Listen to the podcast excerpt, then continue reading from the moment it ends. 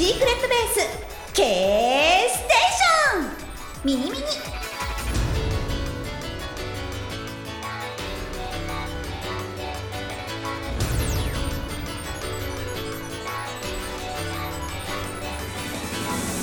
皆さんシークレットベース K ステーションミニミニへようこそ。隊長の近藤かな子であります、えーこの番組では私が隊長そして聞いてくださっているリスナーの皆さんが隊員さんです。ぜひ隊員の皆様はぜひ番組にメールなど送って番組と私を応援してくださいね。よろしくお願いします。さてさて、えー収録的には今回が、えー2024年初の収録となります、えー改めまして令和6年能登半島地震及び羽田空港の飛行機事故において、えー尊い命を失われた皆様に謹んでお悔やみを申し上げます。また被害を受けられた皆様に心からお見舞い申し上げます。皆様の日常が早く戻ってくるように心から応援しております。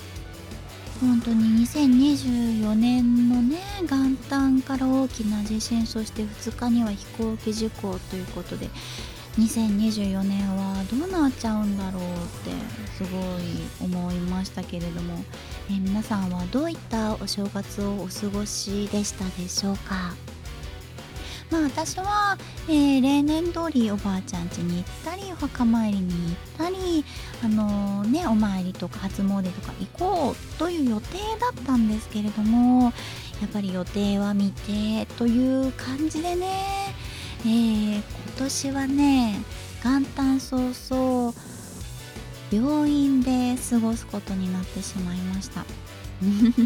あの大晦日の夜ぐらいからちょっと子供の体調がね悪くなってきてしまって、まあ、様子は見てたんですけれどもまあその大晦日の夜からま元旦の朝にかけて、まあ、ちょっとは寝れるんだけれどもあの咳き込んで息苦しくて起きちゃうっていうのを繰り返してほぼほぼまあ子供も私も寝れてない状態だったんですねだからやっぱりその元旦1月1日だけれどもやってる病院に連れて行こうかなと思ったんですけれどもやっぱりそのやってる病院も少ないからすごい混んでると。うん、でちょっとやっぱうちから遠いのであの移動時間とか待ち時間を考えるとねその間にやっぱり体調がより悪くなってしまったら心配だということでふとね、あのー子供の医療アプリを思い出したんですよ。あの大人でもあるそのリモート診療っていうのは子供版のもあってキッズドクターっていうのを利用して、あのー子供のねリモート診察をしてもらいました。あのキッズドクター本当使えるのでぜひぜひお子さんがいらっしゃる方とかはおすすめですのでぜひあの事前登録などしてあの準備しておいてくださいね。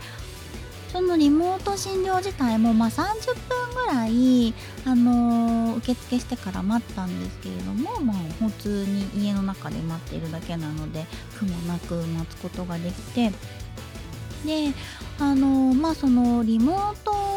なので、まあおまあ、子供なのでねあの親のこの問診往診どういう状態ですか？みたいな先生とお話ししてで画面越しで顔色を見せたりとかあと胸お腹のところを画面に映してあの見せたりとかしてでやっぱりその息苦しさがすごい見受けられると、うん、おな胸もベコベコしちゃってるしなんか喉もちょっとへこんでいるということでまあちょっと容体が急変してしまう可能性もあるので紹介状を書くからちょっと大学病院大きな病院の方に行ってみてくださいということでまあいつも行っている大学病院の方に紹介状を持って診察を受けに行きました。そしたらあのまあそちらの先生もうちの子供のことよく分かっていてあのまあまたね夜眠れないのもかわいそうだし息苦しいのも辛そうだしまあ念のため入院しましょうかっていうことになって元旦早々あの子供と一緒に、まあ、子供と、えー私は付き添い入院という形で、えー病院で過ごすことになってしまいました。はい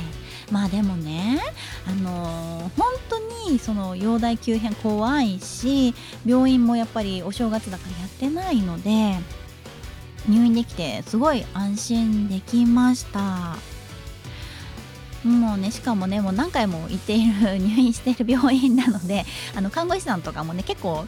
覚えてくださっているんですねうちの子供のことだから「あら大きくなったね今回どうしたの？また来ちゃったの?」みたいな感じであのすごい優しくねあの対応してくださってはいあの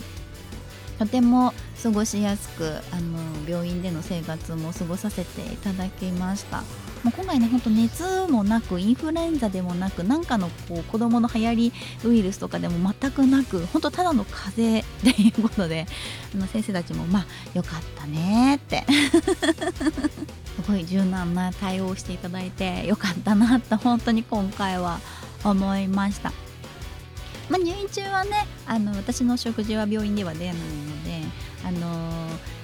お正月のね前日まで作っていたおせち料理とかを病院に持ってきて病院であの子供が寝た後とかにちょっとパクパクって食べたりしておりました。はい。いや本当に予定は未定ですね、まあ、こんなこともあるんだなって思いましたが本当に、ま、入院できてよかったなって思います。はい。皆さんはどういったお正月をお過ごしでしたでしょうか？さてここでメールを1件ご紹介したいと思います。えー、隊員ナンバー100番シークレットネームミラノ隊員からです。いつもありがとうございます。こちら隊長はいさーいはいさーいえこの前私はあることに挑戦してみました。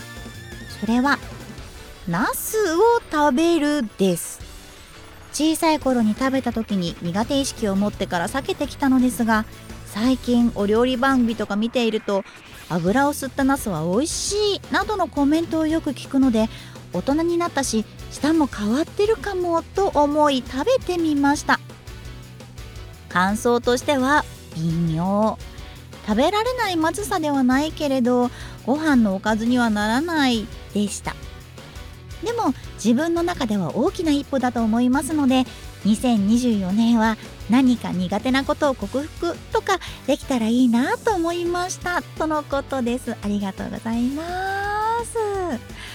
あーナス苦手なんですね。ナスの何が苦手なんだろう。ちょっとぐじゅっとしたところとかなんですかね。私はナスは好きなんですけれども。えでも偉いです。食べてみようかなって思えるその気持ち。わかりますわかります。あの私もね実はねカリフラワーが苦手でそうちっちゃい頃のね給食にカリフラワーシチューとか出てきた時あのなんだろうな食べれなかったんですよ。もうなんか気持ち悪くって。こう多分白い野菜っていうのがこう自分の中で受け付けないのかホワイトアスパラもだからあんまり好きじゃなかったですね。食べなかった。でうちでもこうそんなに出ることがなかったので、まあ、特に避けることはなくあのー、来たんですけれどもこの間カリフラワーを野菜そのまま生でもらってああこれをちょっと調理して食べないといけないと思っていろんなレシピを見てあのカリフラワーグラタンというのをあの作ることにしました、まあ、簡単にねそのマヨネーズとかとあの調味料とカリフラワーと、えっと、カニカマを混ぜて焼くっていうチーズかけて焼くってやつだったんですけども感想的にはあ食べられるなって思いました。はいまあ舌がねそうそうミラノさんのように舌が大人になったからなのかそれか新鮮なカリフラワーだったからなのかわかんないんですけどもこれなら食べられるなって思いました作りたては。はい。でもこうやっぱりちょっと余るわけですよ。結構大きい株を1個もらったわけだから。でまた翌日翌々日とかにちょっと残ってて食べたんですけどあょっとそれ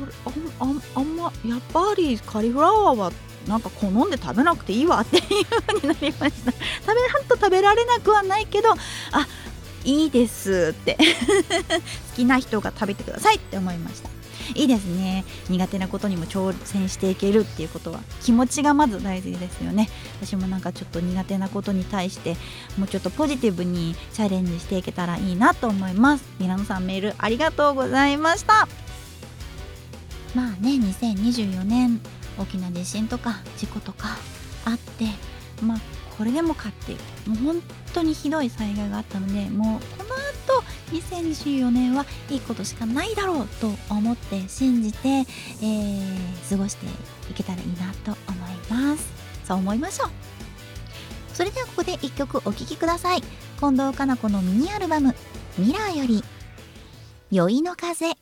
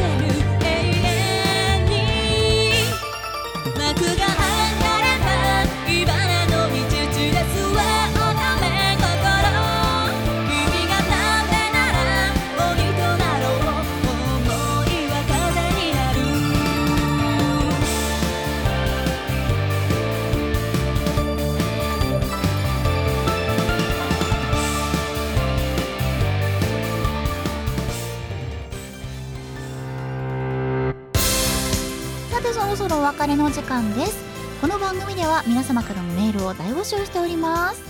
普通のお便り普通歌私への質問お悩み相談など何でも OK です。メールの宛先は K ステーションの X の DM から送ってください。えー、X の ID はアットマークスペードパンダ3数字の3です、えー、アットマーク SPADEPANDA3 となっております。シークレットにあなたのお便りがステーションに届くのでどしどし送ってくださいね、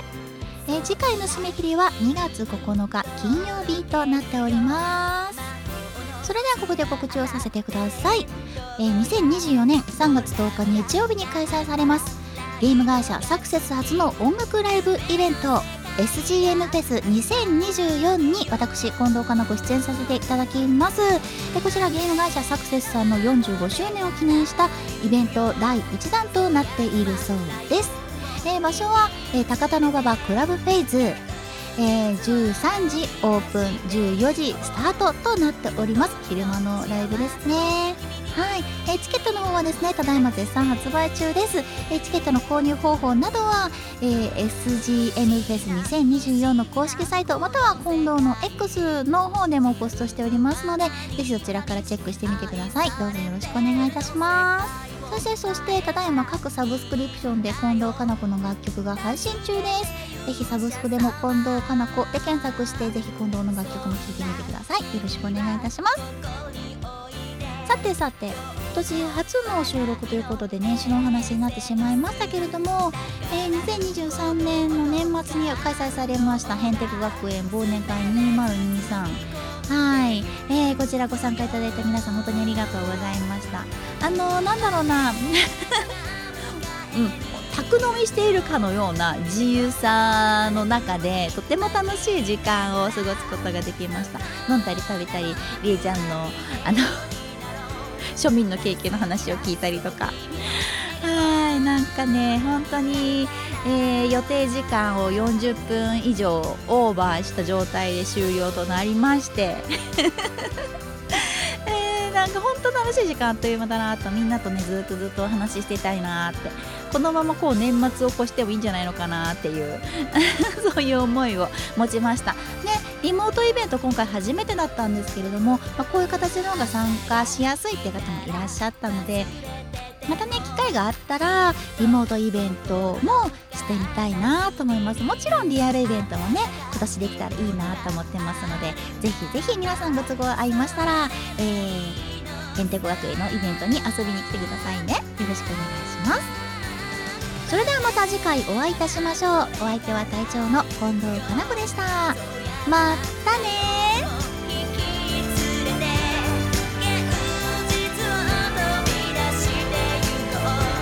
この幸せを君に見せたこの番組はターゲットの提供でお送りいたしました。